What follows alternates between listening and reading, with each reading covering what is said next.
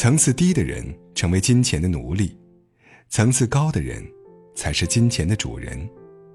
有一个主妇，老公在外面忙着挣钱，她在家负责花钱，但是，她每次花钱都会让老公很生气。家里水龙头坏了，她请人来修，人家说要换个龙头，有贵点儿的，有便宜的，要哪个？她选了便宜的，但是没过多久。水龙头又坏掉了。带女儿买衣服，女儿想要漂亮的公主裙，他却拉着女儿买了一堆几十块的地摊货。回来之后，女儿跟他大闹了一场，说妈妈不爱他。他委屈地说：“生活不就是要会过日子吗？我这是为整个家考虑呀，怎么老公和女儿都不理解我呢？”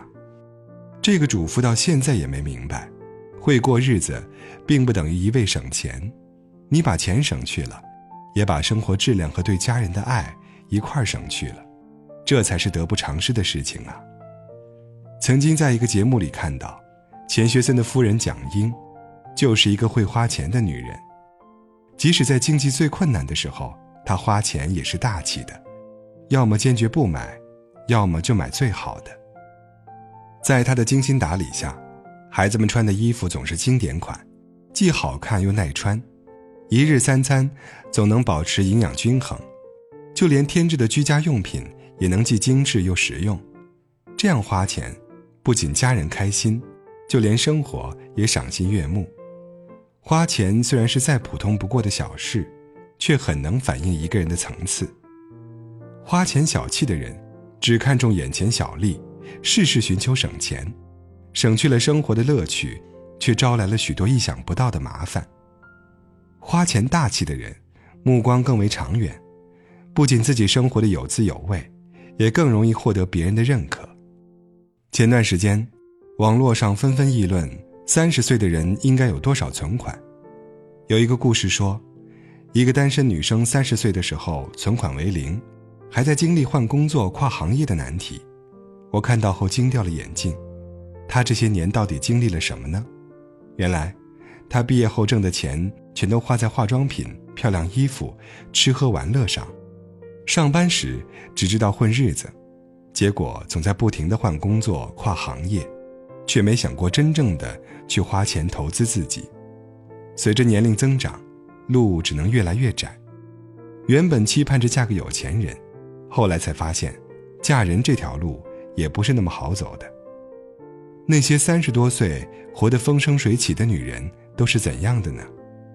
我认识一个姐姐，才三十出头，却已经是公司的骨干，去年刚给自己买了房。她告诉我，她以前都不敢在公共场合大声说话，后来下决心要改变自己，就咬咬牙，一口气给自己报了几万块的管理课程。管理课里有口才与交际课，可以训练她的表达与交际能力。渐渐的，她再也不是那个怯怯的小姑娘了。开始独当一面，带着同事代表公司谈业务，搞定了好几个大单子。就连那些网红都知道花钱投资自己的容颜，你却不懂得投资自己的成长与进步。有人问：年龄给女人带来了什么？有人回答：带来了松弛与皱纹。有人却回答：时间过处，留给女人的一定是成长与气质，而不是原地踏步。在给自己花钱这件事上，有人是消费心理，有人是投资心理。消费过后，除了释放了自己的购物欲望，什么也没有给自己留下。但是投资自己之后，你获得的却是更强的自己。走到哪里，掷地有声，谁也打不倒。哪种花钱方式更高明、更长远，不言而喻。听一个同学讲过。他有位叔叔早年经商，伯父给了他不少支持。后来他的生意越做越大，就搬到了城里，很少回家。几年前，伯父生了重病，急需手术费，家里人打电话向他求助，他却说自己很忙，让大家先凑着。后来还是奶奶哭着哀求他，他才不情不愿地打了几千块过来，还说最近生意不好，手头比较紧。但是过几天就有人看见他提了一部新车。亲戚们都寒心极了，如此爱钱，连对自己有恩的亲兄弟都不管了。渐渐的，大家都与他疏于来往。后来，他生病住院，没有一个亲戚来看望。做人成这样，简直太失败了。卢梭曾说：“我们手里的金钱，应当是保持自由、实现价值的一种工具，而不是看重金钱，直到使自己成为金钱的奴隶。”有的人虽然有很多钱，但却不自由，也不幸福。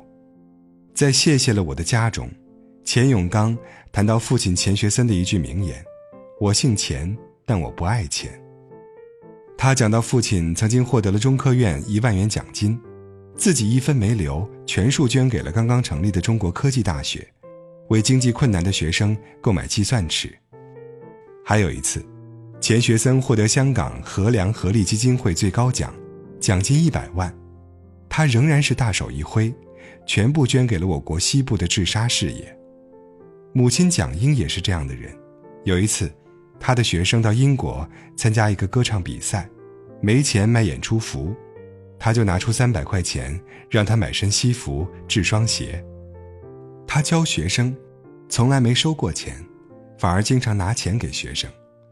每次她跟丈夫讲到，这个月钱都花到哪个学生身上了，钱学森就说：“好，你做的对。”在他们身上，金钱从来不是约束灵魂的东西，而是化成慷慨与善良，温暖身边每一个需要帮助的人。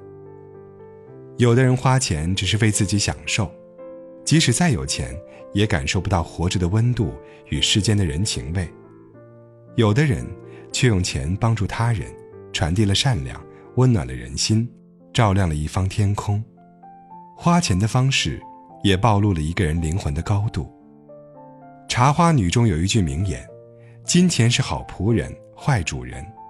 层次低的人，成为金钱的奴隶，为金钱所累，自己累，别人也累；层次高的人，成为金钱的主人，让金钱为我所用，与己方便，也与人方便。”钱，不该成为束缚我们的枷锁，而应该是助我们前行的快车。钱不该给我们带来烦恼，而应该让我们活得更好。愿你这辈子尽情品尝人生百味，永远不会为钱所累。